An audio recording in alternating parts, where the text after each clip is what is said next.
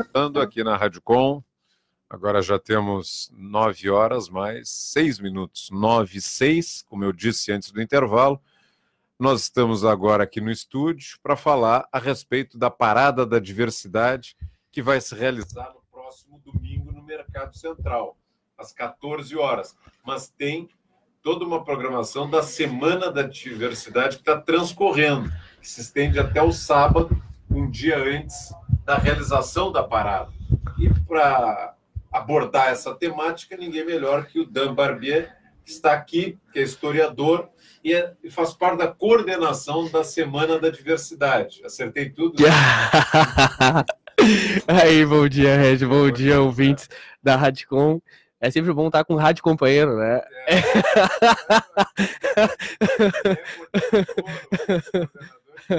o é, nosso deste ano aqui na Rádio Exatamente, é o primeiro programa LGBT numa rádio aqui em Pelotas. E não podia ser diferente que não aqui na Rádio Com, né? É. A gente ainda estava olhando ontem, anteontem, que a gente estava com uma atividade especial e já fazem seis meses de programa, Seis meses. Seis meses de programa. E toda quarta-feira, das seis às sete horas, eu bata. falou muito antes de completar um.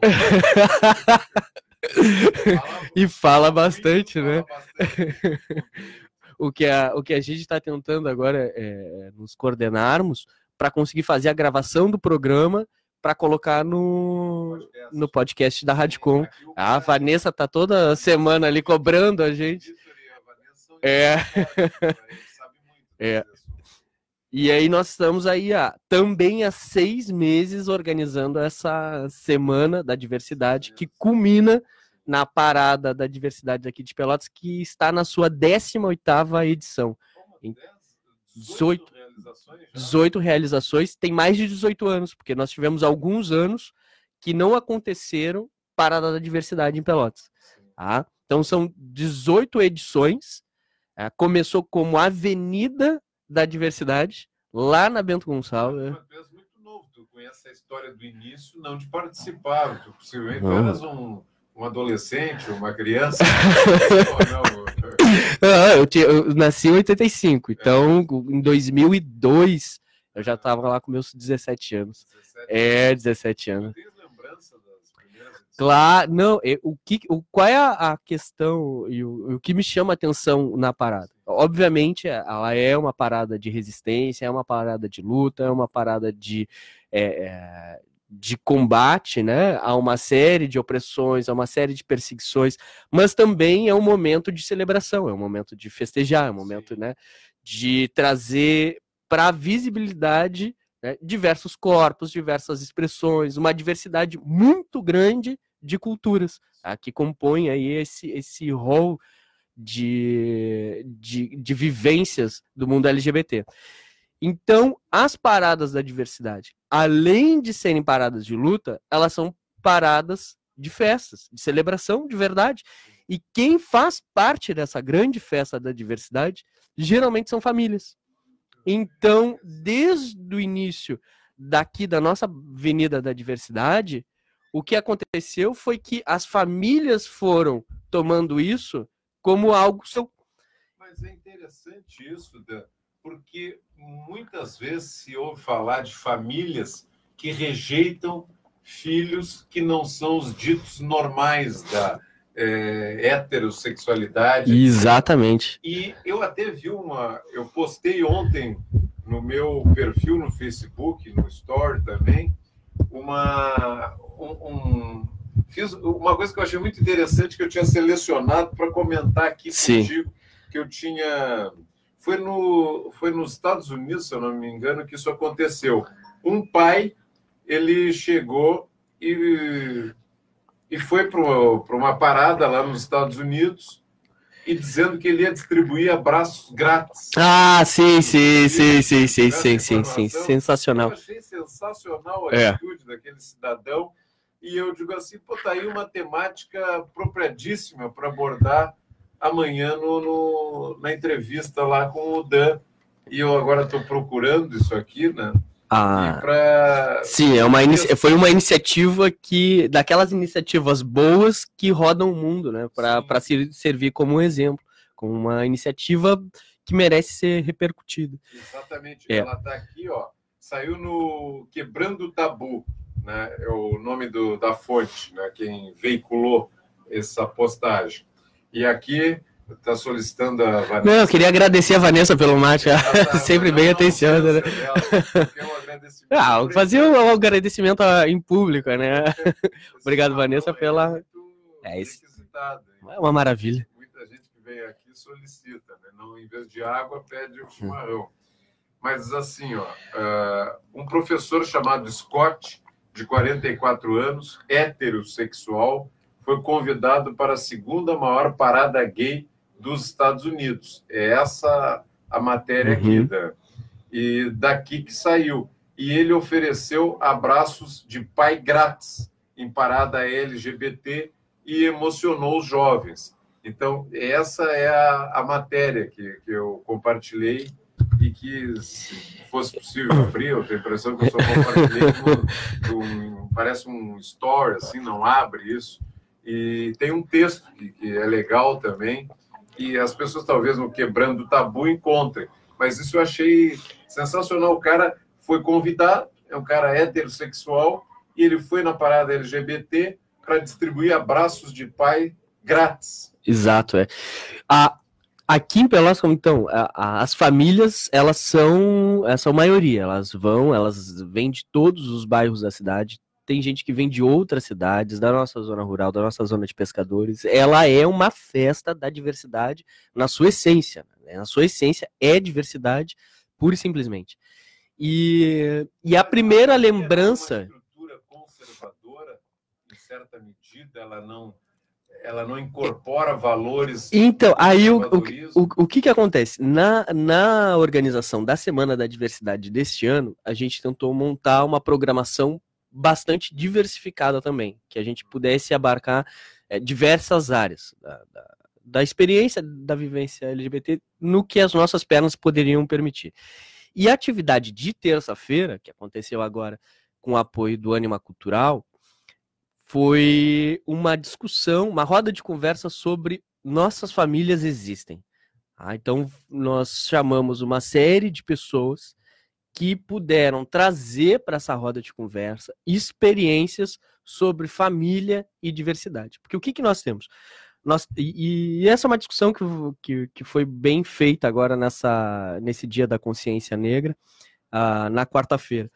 Nós temos uma maioria da população que é uma maioria progressista. É, é, são, são gente que querem ir para frente, não voltar atrás.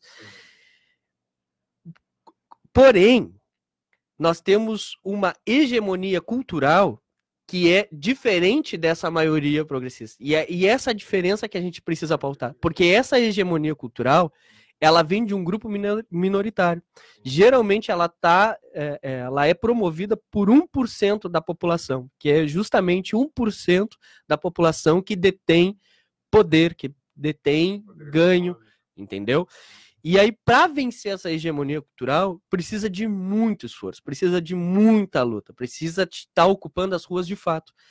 Quando a gente fala em famílias, a gente tem no nosso imaginário justamente o modelo de família que vem desse 1% e que está preenchido dentro dessa hegemonia cultural né? Que é a família margarina, pote de margarina, comercial de margarina, sabe? Nós vamos acordar de manhã, vai ter uma mesa farta, e aí um sol batendo com aquelas a, a cortina esvoaçante. Aí vem o pai, a mãe, geralmente mais jovens, loiros, com a criança, um filho, uma filha. Um, do... Ah, é, um, um, um labrador, como tá na moda, né? um golden retriever, assim, aquela coisa, sabe aquela coisa bonita? E essa ideia é a ideia que geralmente vem ao nosso imaginário quando a gente fala de família. Mas em nada, em nada representa a maioria das famílias que existem no nosso país. As nossas famílias são muito diferentes desse tipo de família, mas assim, muito diferentes mesmo. E esse debate que nós trouxemos na terça-feira foi justamente provocado porque ano passado, quando a gente mudou o local da parada lá da Bento Gonçalves para o Mercado Central, o que a gente conseguiu observar foi que logo no início da parada, lá às duas horas da tarde, o que estava uh, preenchendo o espaço eram justamente famílias, na sua total diversidade. Mães com filhos, avós com filhos, pais com filhos, mãe, pai, mãe, mãe, pai, pai. Entendeu? É, é, de todas as cores, de todas as classes, de todos os bairros, que vinham com cadeira de praia, que vinham com as suas coisas. E é isso, que elas queriam comemorar algo que de fato é seu. É a diversidade. É a diversidade de corpos, a diversidade de identidades e tudo mais. E então por essas e outras razões que a parada da diversidade ela é de fato importante, né? porque ela mostra algo que está invisível nessa hegemonia cultural que está perpassando os meios de comunicações tradicionais, uh, os meios de comunicação de massa, né?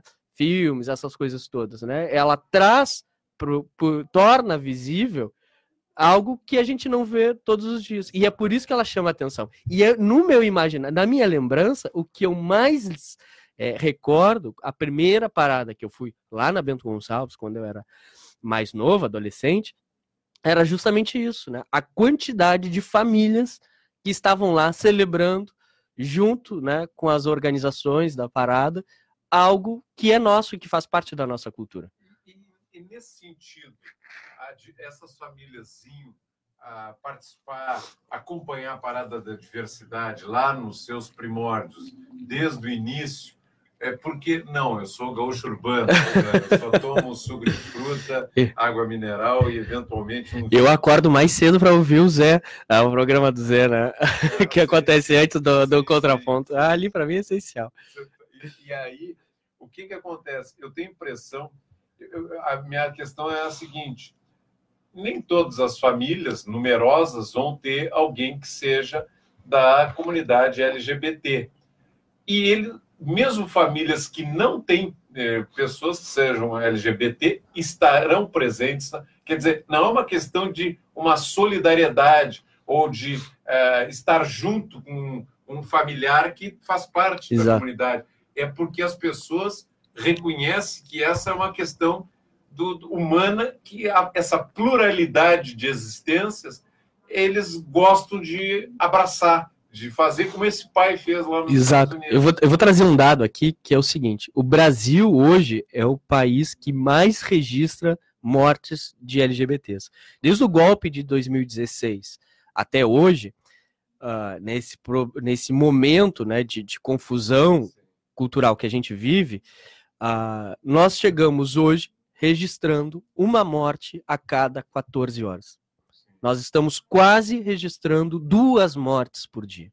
Isso daí é, é um dado é, alarmante. Alarmante, por quê? Porque traz para nós, comunidade LGBT, um nível de insegurança muito grande, Sim. que não recorre só nessas mortes violentas que acontecem e que de fato estão acontecendo, é, mas também em número de suicídios que a gente não tem noção, em doença mental, é, em depressão, em uma série de outras coisas. Então, e como eu disse, são números de mortes registradas, tem as que a gente não registra, que não tem condições de registrar por dificuldade de ter aparato de fazer esse registro.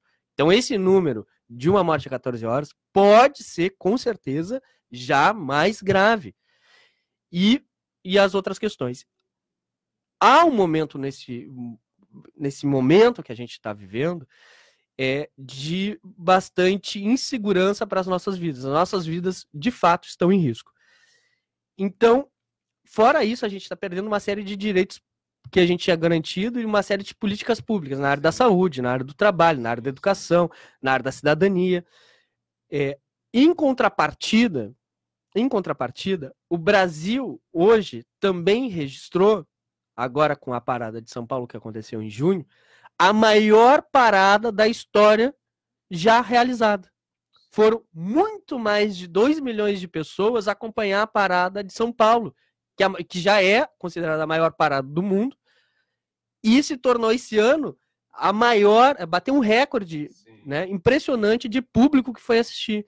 Então, ao mesmo tempo em que a gente tem uma série de ataques, surge de outro lado uma série de aliados que vão né, para o front e dão um braço com a gente para fazer, para mostrar resistência, para mostrar que a gente não está sozinho. Tipo lei da, da reação, né? É. Uma dialética assim que é uma reação à opressão. Quanto mais a opressão e o interessante é essa tua observação, que é o que a gente observa em todas as dimensões da vida social, política, cultural, econômica. É uma minoria que termina impondo a sua a vontade e impondo os seus valores. Os seus valores, exato. E, e, essa opressão, ela é imposta por uma minoria. E a minoria, a maioria parece o elefante dentro do circo.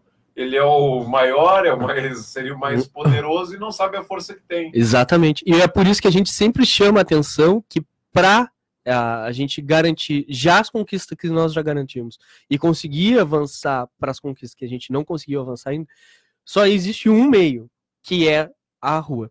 Sim. Se não tomar as ruas, se não organizar essas indignações e irmos para as ruas, nos manifestarmos, a gente eh, perde. Perde porque a gente não tem acesso a, aos meios de poder, não tem acesso às instituições que tomam as decisões da vida pública e a gente não tem acesso ainda às gestões né, do, do, do, grande capital, né? A gente não Sim. controla os meios de produção. Tem um aspecto que eu tenho notado que tem mudado no sentido de não acolher a vontade. Porque, por exemplo, a, a, Globo, a Rede Globo de televisão, tão citada por nós aqui, porque e não tem como não citá-la, porque é um veículo que foi produzido para dar voz a essa minoria ultraconservadora que tem em todas as dimensões da vida em sociedade.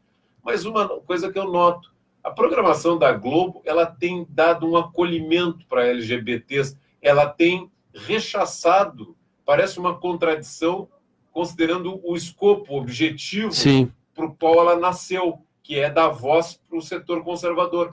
Mas ela tem é, tratado o público LGBT, os gays, tal, lésbico, de uma forma que, que valoriza, que é, promove o respeito, promove uma consideração. A gente vê isso nas novelas, na programação jornalística, que eles rechaçam o pensamento do tipo fascista do Bolsonaro uhum. e de outros segmentos ultraconservadores que estão dentro dessa minoria. Tu concordas comigo? Tu tens uma leitura que pode explicar, talvez, para mim e para os ouvintes da Redcom, por que, que esse veículo tão conservador como é a Globo e as suas afiliadas, como é a RBS, parece que tornaram o público LGBT mais palatável ou querem é, ter uma relação próxima, é uma questão de audiência, de mercado, é. que é?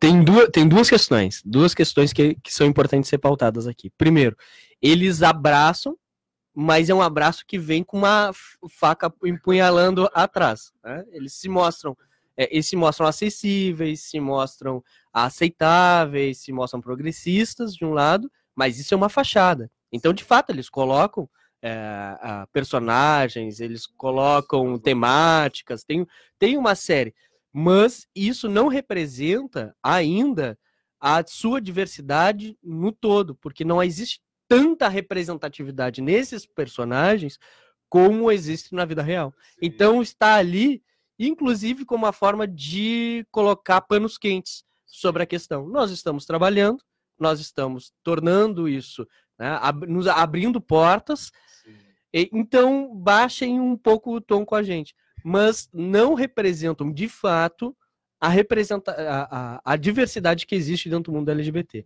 Porque aí vem um outro cenário.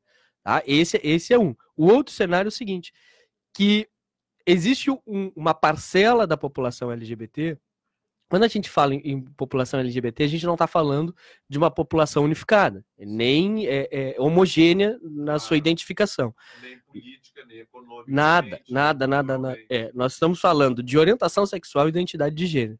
Sim. Num polo, num polo desse, da, dessa população, nós temos um perfil que é um perfil privilegiado, que é do homem branco, tá? que geralmente ele é um advogado, um empresário, um autônomo, né, um jornalista, um, um, né? Então, tem um perfil que é um perfil de, deste homem branco que consegue acessar com muito mais facilidade os meios de poder tá? e os meios de capital.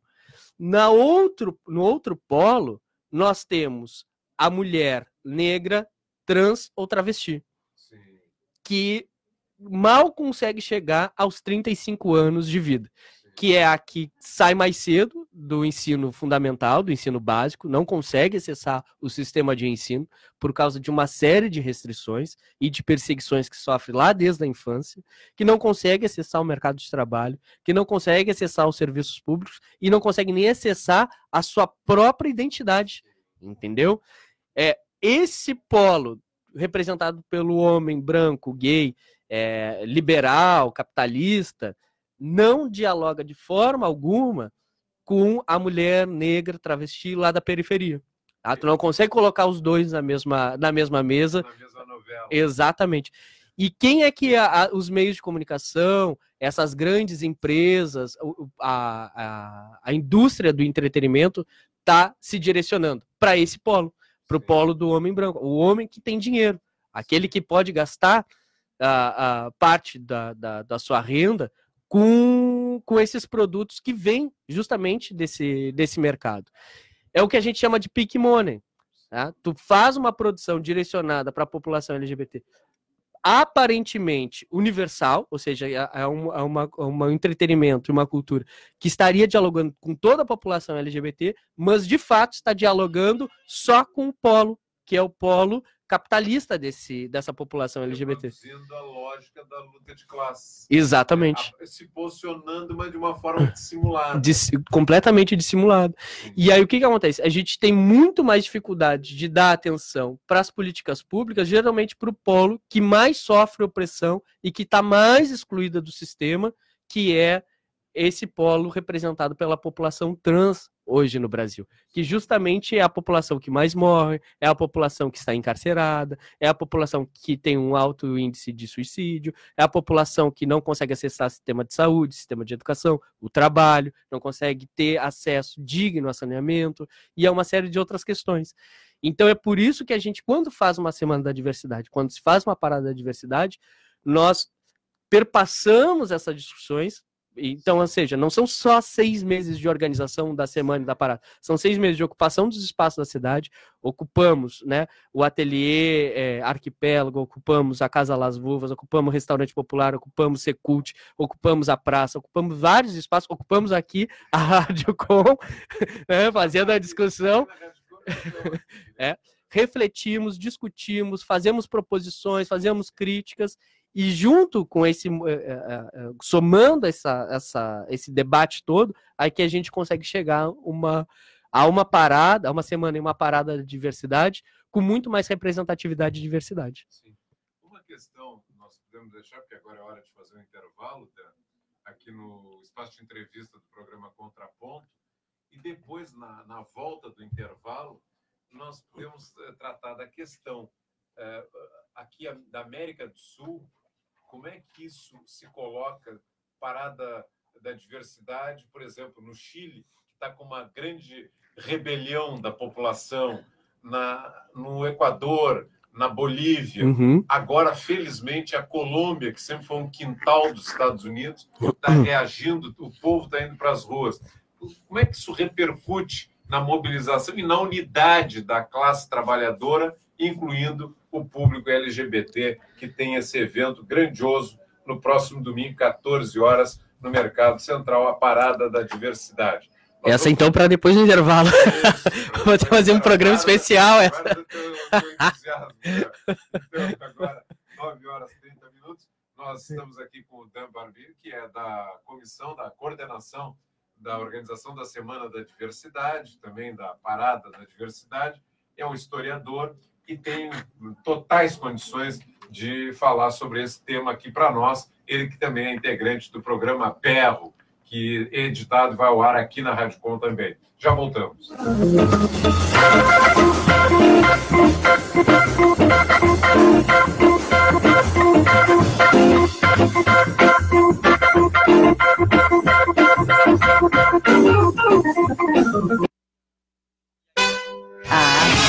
Acredita que com sua cooperação é possível estender a mão às milhares de famílias que lutam contra o câncer e levar a solidariedade ao lar dos que necessitam através de orientação médica e psicológica, remédios, alimentação e outros benefícios, ajuda a pessoas com câncer em diversas cidades. A AAPECAM atua através de doações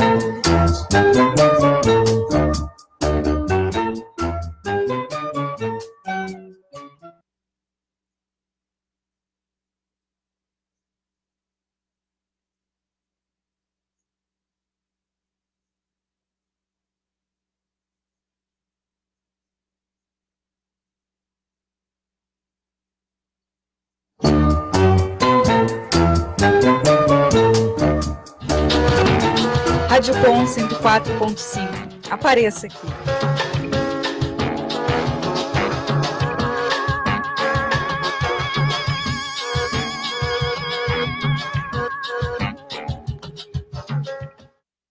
Minuto Bancário. O Comando Nacional dos Bancários se reuniu no dia 14 deste mês com a Federação Nacional dos Bancos para tratar da medida provisória 905, assinada por Jair Bolsonaro no dia 11 de novembro. O Comando Nacional conseguiu segurar a implantação da medida até que seja concluída a negociação com a representação da categoria. A próxima reunião será realizada no dia 26. Durante a reunião, o comando deixou claro que repudia os pontos do MP. Os bancos cederam à pressão do comando e concordaram com a suspensão da aplicação do MP até a nova negociação. A proposta do comando é construir um aditivo à CCT, válido até dezembro de 2020, que garanta todos os direitos da e neutralize a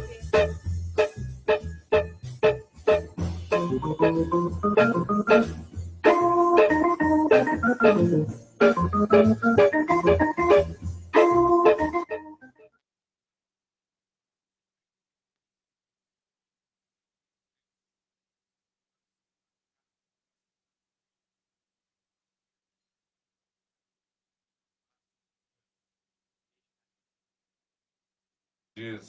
tu és bárbaro, cada vez te admiro mais, culto, inteligente e muito capaz em todos os assuntos que te vejo ou ouço. Está dizendo a Carmen Costa da Cunha, irmã. Ah, cara, claro, uma maravilhosa, adoro ela, um beijão enorme, hein? Um bom dia. então, e Dan, nós falamos antes do intervalo que a América do Sul vamos nos restringir à América do Sul, porque o mundo é muito claro. amplo, né? Então tem confusão para tudo que é lado. Mas ah, aqui na América do Sul, e a gente fica muito com essa sensibilidade aflorada, porque o Brasil passou por um golpe em 2016. Eh, na mão grande, a direita e os fascistas do Brasil tiraram a presidenta Dilma Rousseff, em conluio com Trump nos Estados Unidos e tal. E aí depois veio a prisão do ex-presidente Lula, que agora, felizmente, está livre. E após a eleição, em cima de muita tramóia e possíveis crimes não bem apurados, investigados, da família Bolsonaro e tal, inclusive no WhatsApp, isso aí não é segredo para ninguém. A Folha de São Paulo, através do trabalho brilhante uhum. de uma jornalista, revelou os disparos de WhatsApp. Então, o Brasil foi para o golpe, foi para uma ditadura né, disfarçada. Mas nos outros países da América do Sul, no Chile, tem uma mobilização de massa impressionante. Na, na Bolívia tem aquele golpe e a reação ao golpe. Depois que golpearam o Evo Morales, está lá uma figura que é uma fantoche, né, uma senadora, ocupando lá a presidência. Na Venezuela, a gente sabe o que, que acontece. Né? No Equador também, lá destituir tudo com aquele esquema uhum. tipo Lava Jato e tal. Mas as populações desse país estão indo para a rua. E ontem, para satisfação de todo mundo que é de esquerda na América do Sul e no mundo, a Colômbia viu seu povo ir para a rua. Colômbia, que aqui na América do Sul é um quintal dos, dos Estados Unidos da América. Então, isso impacta. Como pode impactar a nossa sociedade? Como pode impactar a população LGBT, porque aí tem questões políticas, culturais, humanas que se afinam, né? Porque eu imagino que tem também lá uma parada LGBT no Chile, deve ter no Equador, né? E, mas essas populações, normalmente, elas parecem ter um ímpeto, uma, fruto de uma politização maior, de uma capacidade pela sua história, a, a cultura, as guerras, de, as guerras, as revoluções para libertar esses povos uhum. todos, que aqui no Brasil não teve. Então, como é que tu vês esse impacto do que está acontecendo na América do Sul dentro do Brasil como um todo e no mundo LGBT em particular? É, não teve, mas está dormente aqui no Brasil. Porque o que acontece? Pela história da América Latina, nunca na América Latina acontece um caso que fique isolado lá dentro da fronteira. Tá? O, é, o natural, o normal na, na, na, construção da América Latina é um jogo de dominó. Tu emparelha as peças e quando uma cai, aquilo vai caindo uma após outra. É, esse, é, é assim que funciona tá? o nosso, o nosso, essa nossa parte do continente. Então, se está acontecendo no Chile, se está acontecendo no Peru, se está acontecendo na Colômbia, se está acontecendo na Bolívia, se está acontecendo nessas regiões, não é de se admirar que num futuro também aconteça aqui no Brasil, porque as nossas estruturas são muito relacionais. Tá? A, a, o pessoal do, do Vozes do Mundo aqui com, com o professor Fábio, eles podem falar um pouco melhor, né? Mas sou, sou, sou, sou ouvinte deles, eles, eles, são espetaculares, é um programa que merece ser muito, muito, muito meu ouvido. É. E o que, que acontece? Na América Latina, nós temos, a gente tem que ver nessas mobilizações duas coisas que são diferentes. Uma é a luta de classe. Tá? Então, o que nós estamos vendo, tanto no Chile quanto na Colômbia, são lutas de classe bastante acirradas. Bastante acirradas. No que outra luta que está acontecendo são lutas identitárias, tá? Então é o que está acontecendo na Bolívia. Na Bolívia existe um povo que esteve à margem da construção das instituições de poder que conseguiam, nos anos 2000, já no século XXI, acessar essas instituições, estava conseguindo fazer avanços né, que fazem representação às suas identidades, tá? ou seja, há um povo indígena na Bolívia que estava conseguindo ascender socialmente, e agora teve esse direito né, tolhido, né, retirado completamente.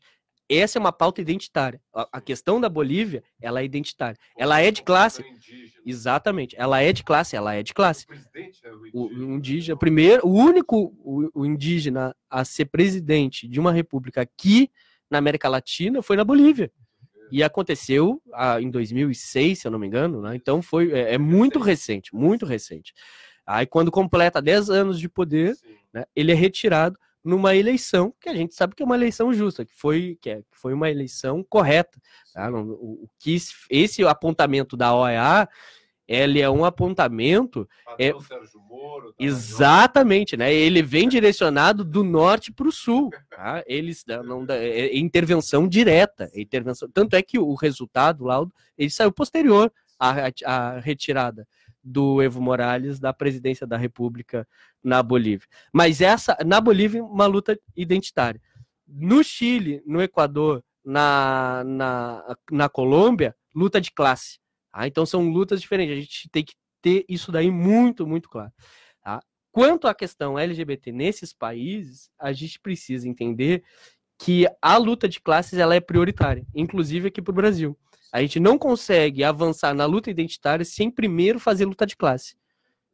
Tá? Então, a gente precisa resolver os problemas é, da classe brasileira. Há uma desigualdade que ela é uma desigualdade é, absurda. Né? O, o, vão que separa os 99% da população do 1% da população é muito grande e tem aumentado cada vez mais. Esse último levantamento do IBGE já demonstra que a população pobre empobreceu e muito de 2016 para cá.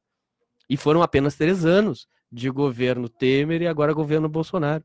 Três anos e a desigualdade já cresceu absurdamente. Em compensação, os mais ricos enriqueceram muito. O número de milionários no Brasil cresceu. O lucro dos bancos cresceu. Né? Então, a, a, essa desigualdade ela só vai ser resolvida com luta de classe. Para mim, isso daí é, é bastante, é, é, bastante nítido, né?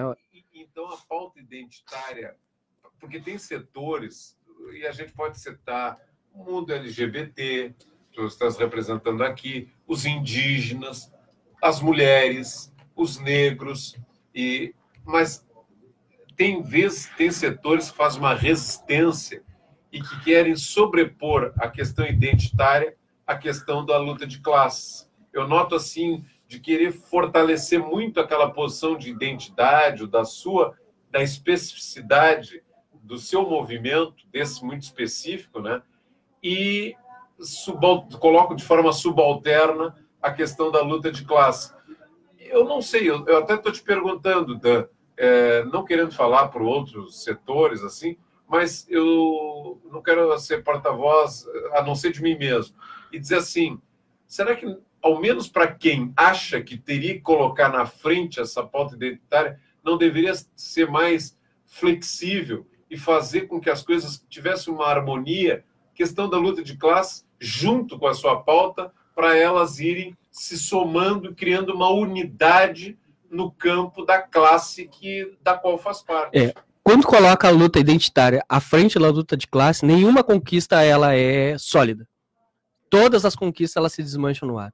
Pode ver, por exemplo, a questão da luta LGBT. No Brasil, de 2013 para cá, foi que a gente conseguiu a, a, a, união homoafetiva, o direito à adoção, a pensão, a divisão de bens, essas coisas, a, a, a segurança de saúde. Tá? Então, essas conquistas foram conquistas né, implementadas graças a uma luta identitária. Mas nenhuma delas, nenhuma delas está consolidada no, no direito brasileiro a qualquer momento isso pode mudar. Entendeu?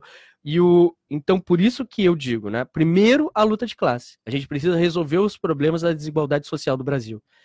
Junto com essa uh, com essa luta de classe, uma segunda noção, que aí é um, é, são, dois, são dois eixos que eles apoiam a luta de classe. Primeiro, a democracia racial, porque a gente não consegue avançar sem resolver o problema que é o problema da herança da, da, escravidão. A gente vive num país estruturalmente racista e nenhuma pauta identitária vai conseguir avançar se a gente não resolver esse problema, que é o problema racial no Brasil.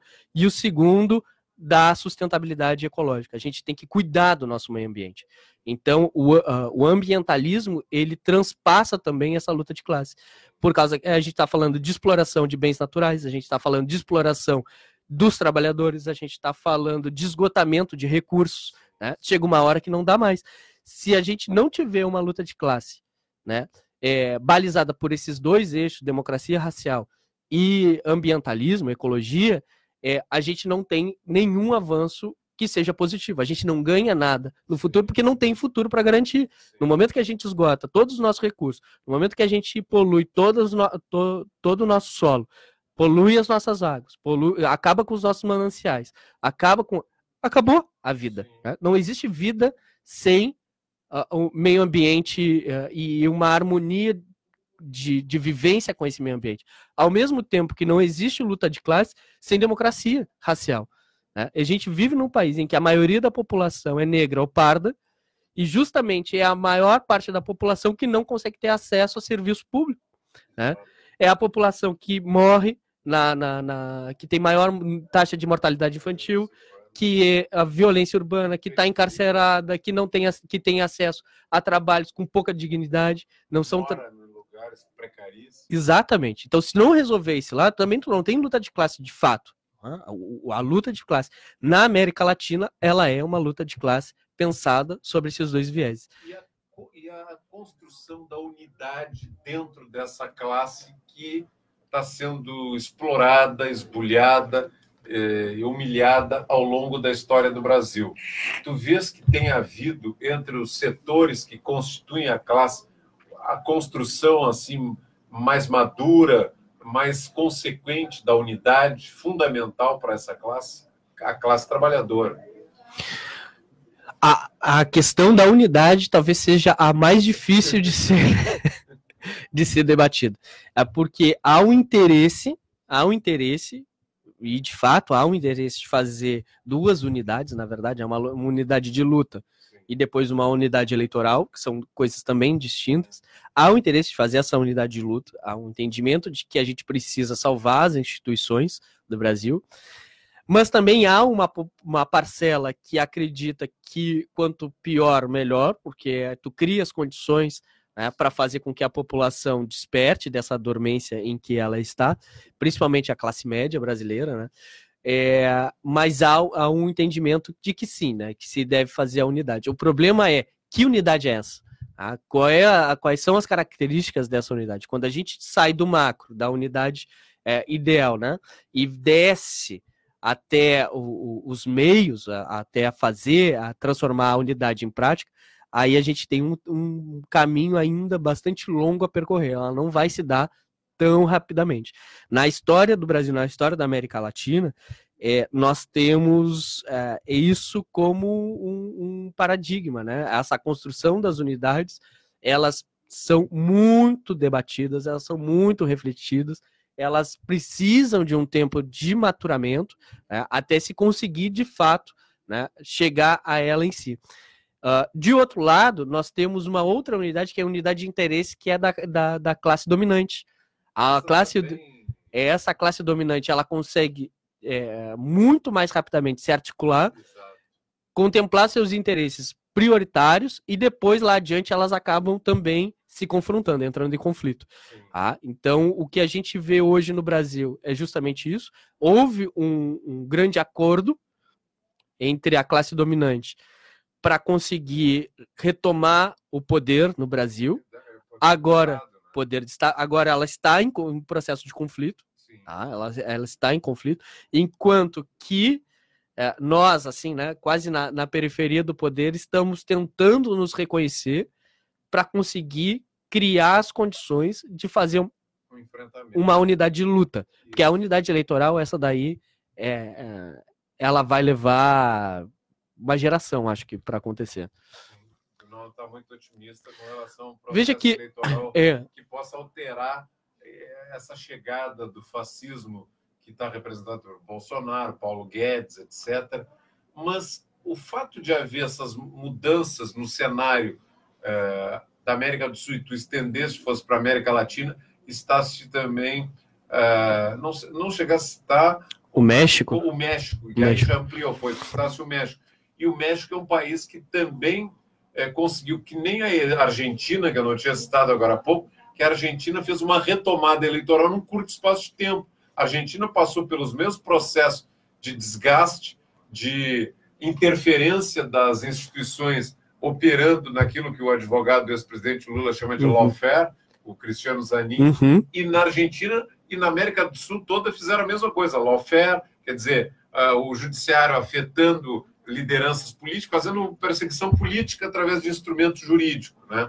E fizeram isso na Argentina, fizeram no Equador com o, o presidente do Equador que está exilado e né, em outros e agora a gente vê que na Argentina isso se resolveu num curto espaço de tempo. E no México também é um governo de esquerda do presidente López Obrador. Uhum. Então a gente vê que as coisas eh, pode ser que a, o teu realismo político, para nossa felicidade, não se confirme. é, é, o que aconteceu foi uma vitória eleitoral na Argentina. Tá? É diferente de uma vitória de governo. Tá? Isso aí a gente vai ver, vai, vai conseguir acompanhar nos próximos quatro anos. Como a, a elite platina, né, e principalmente ali de Buenos Aires, vai conseguir se, se harmonizar com esse governo do, do presidente Hernandes. É, inclusive, o filho do presidente Hernandes, o, Stanila, o Stanislau, ele é uma drag queen, ele faz, ele faz, faz drag queen na, na, em Buenos Aires. É, o, o, o os discursos que eu acompanhei, principalmente o discurso é, que da, antes das eleições, né, o último, a, a, última, que foi lindíssimo, assim, foi lindíssimo, foi lindíssimo, de fato, foi muito bonito aquela, a, aquele evento que eles proporcionaram. É, ele, na fala dele, ele já consegue trazer elementos sobre discussão de gênero, o presidente da Argentina. É, ele é uma grande conquista para nós, ele é um, é um luzeiro, é, uma, é um ponto de esperança. Mas, Mas o problema. Ele, exatamente, é uma vitória eleitoral por causa que o Macri ele estava derrotado desde sempre. O que faltou lá é encontrar uma solução pro pro Macri. E essa solução ela pode surgir daqui um mês, daqui a dois meses, daqui a três meses. É, e como eu disse, para fazer a unidade de interesse da classe dominante, eles fazem isso muito rápido. Essa articulação, ela se dá num nível de ação em curto espaço de tempo. Então, na Argentina, nós temos é, naturalmente, então, uma vitória eleitoral, é, mas temos que ver como isso vai se dar agora durante o, os próximos anos. Porque o, o Evo teve uma vitória eleitoral, entendeu? O Evo teve uma vitória eleitoral, mas a vitória do Evo eleitoral não se transformou numa vitória de governo, por causa que o interesse da classe dominante foi tão rápido, tão, tão, tão, tão de fácil resposta, que conseguiram derrubar, fazer o golpe lá em pouquíssimo, em pouca escala de tempo. O, o Evo Moraes tinha ficado uns dois ou três períodos, deve ter um tido que nem quase que nem o, o PT aqui no Brasil teve um, três governos e meio. Lá o Evo teve mais ou menos isso também, eu acho que uns dois ou três e, e, aí E aí falaram que, ah, pois é, ele ia se perpetuar no poder. Mas isso me parece que é um discurso que a classe dominante cria para a América Latina. Sim. Tá? Porque quando a gente vai ver na Europa, por exemplo, o Tony Blair ficou muito mais de 10 anos no poder, ficou de dois, 97 a 2007. A, a Angela Merkel está no poder, né? ela, acompanha, ela viu todas as presidências aqui da América Latina surgirem e caírem, entendeu? E é, ela acompanha esse cenário há muito mais tempo do que qualquer outro chefe de governo na, na, na, na, na no Ocidente, aqui ao menos. François Mitterrand na França também ficou um bom tempo. É. Se um Ronald Reagan pudesse viver indefinidamente, é. não isso que achar dele no, nos Estados Unidos. Mas é, é, essa é uma outra questão que coloca que é interessante. Ontem eu ainda vi um programa no, na Globo News chamado Sem Fronteiras, e mostrava o nível de miséria da Argentina e de outros países também. Falava no México, falava na Argentina, falava desse cenário que nós estamos tratando aqui nessa entrevista na Rádio Com. Na Rádio Com 104.5 FM, eu estou entrevistando o Dan Barber, que é o coordenador da Semana da Diversidade aqui em Pelotas, que é historiador. E aqui está sendo muito saudado. Agora a saudação é da Ana Paula Machado Porto, que diz maravilhoso. Ela que é maravilhosa. dois corações, assim, dois, duas carinhas com os, os olhinhos estão com corações. Então, é, a gente vê que chegar ao governo é uma coisa, como tu bem colocaste, chegar ao, ao poder de Estado.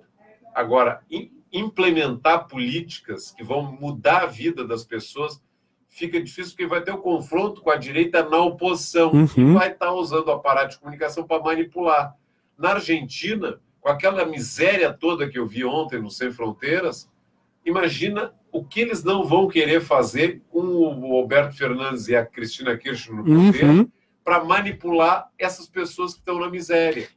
Lembrando que a, a, as relações elas não se dão só nacionalmente porque as estruturas de dominância elas são internacionais. Então há agentes internacionais que atuam dentro do cenário da América Latina.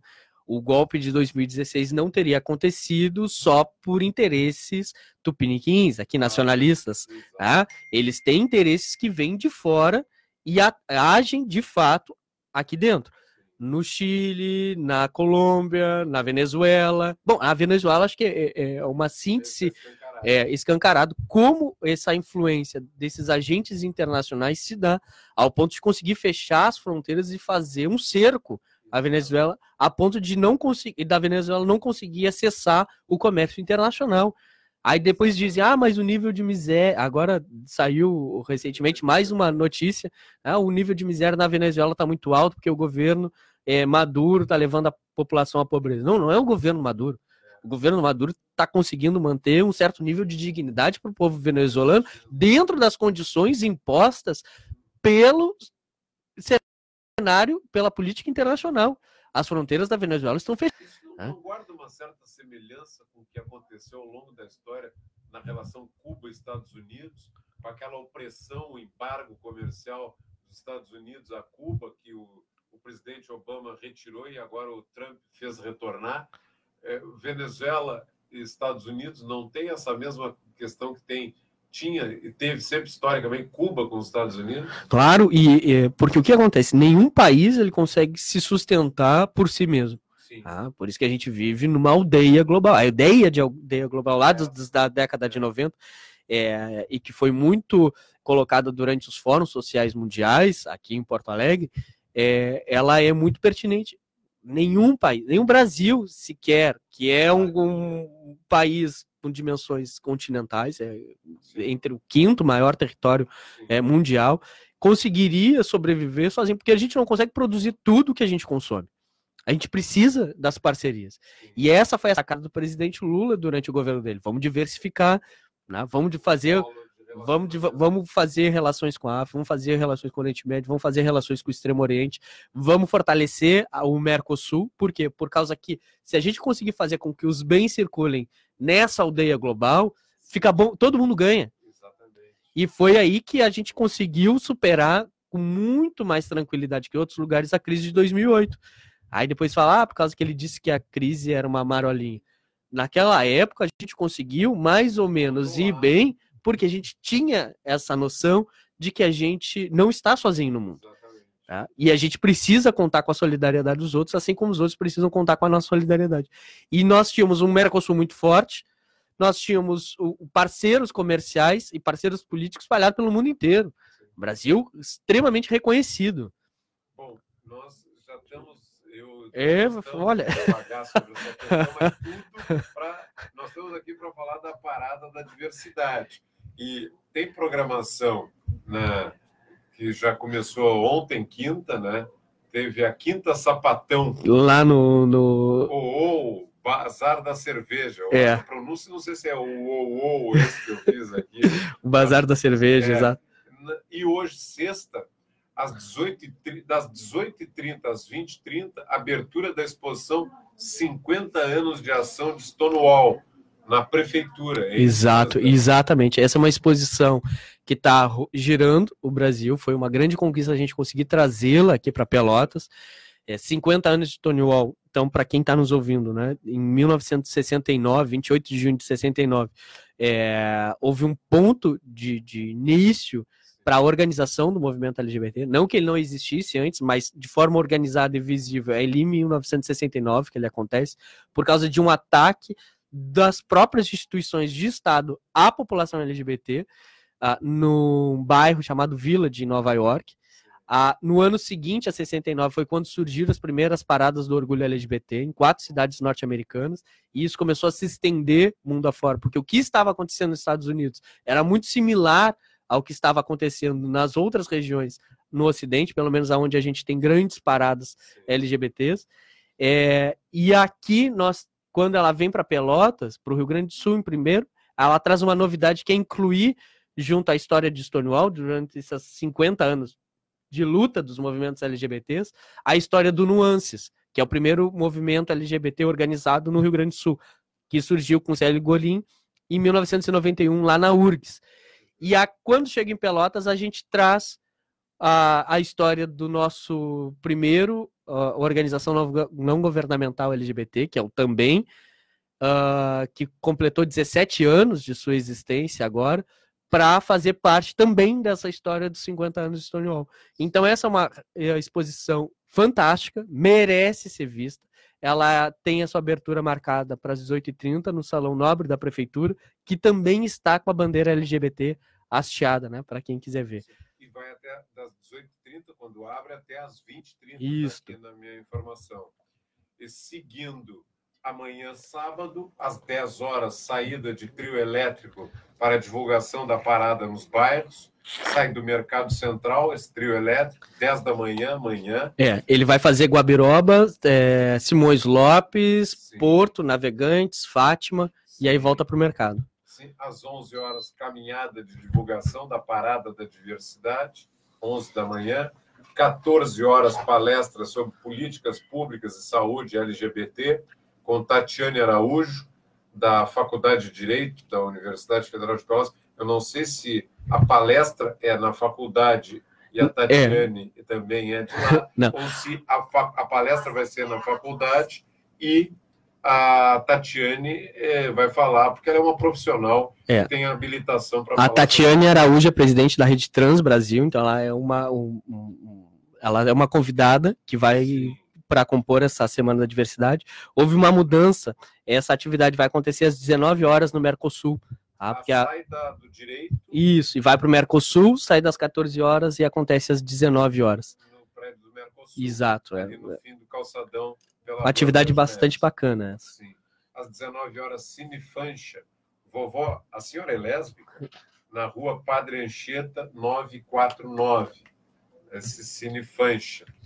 E a parada, como eu já disse, aqui, volto a repetir, acontecerá no domingo, no Mercado Público, Mercado Central aqui de Pelotas, a partir de 14 horas, né? Das 14 às 22, parada da diversidade. E às 21h30, festa pós-parada, na The Way, na 1534.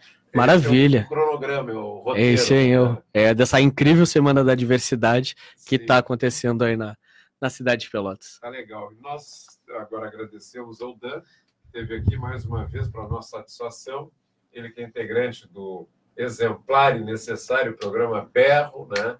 E que vem aqui como historiador e que conhece essa questão LGBT como ninguém, para nos dar informações, fazer uma análise da conjuntura latino-americana também, que ele gosta e eu também gosto. É, a gente já podia passar a manhã inteira falando. Bom de papo. a dona, a dona Ana Miranda também, mandando um abraço, dizendo queridos, um abraço. Maravilhosa. Dona Ana, um abraço para a senhora. E a Nara Medeiros, também vendo, César de Lima Melo, do Sindicato Grande César. Um abraço. Um abraço para todos vocês. E aqui, com o Dan Barbier, nós estamos encerrando esse espaço de entrevista na Rádio Com e esperando que o tempo colabore para que todas as atividades, e principalmente a parada da diversidade, tenham as totais condições de se realizar, porque a parada é extremamente necessária e tem que crescer cada vez mais e ficar espetacular como ela é e, e congregar todos os seres humanos que têm a capacidade de ver que todos nós merecemos viver e ser felizes nesse mundo. José Luiz, nós vamos então ouvir os apoiadores da Rádio Com e em seguida voltamos.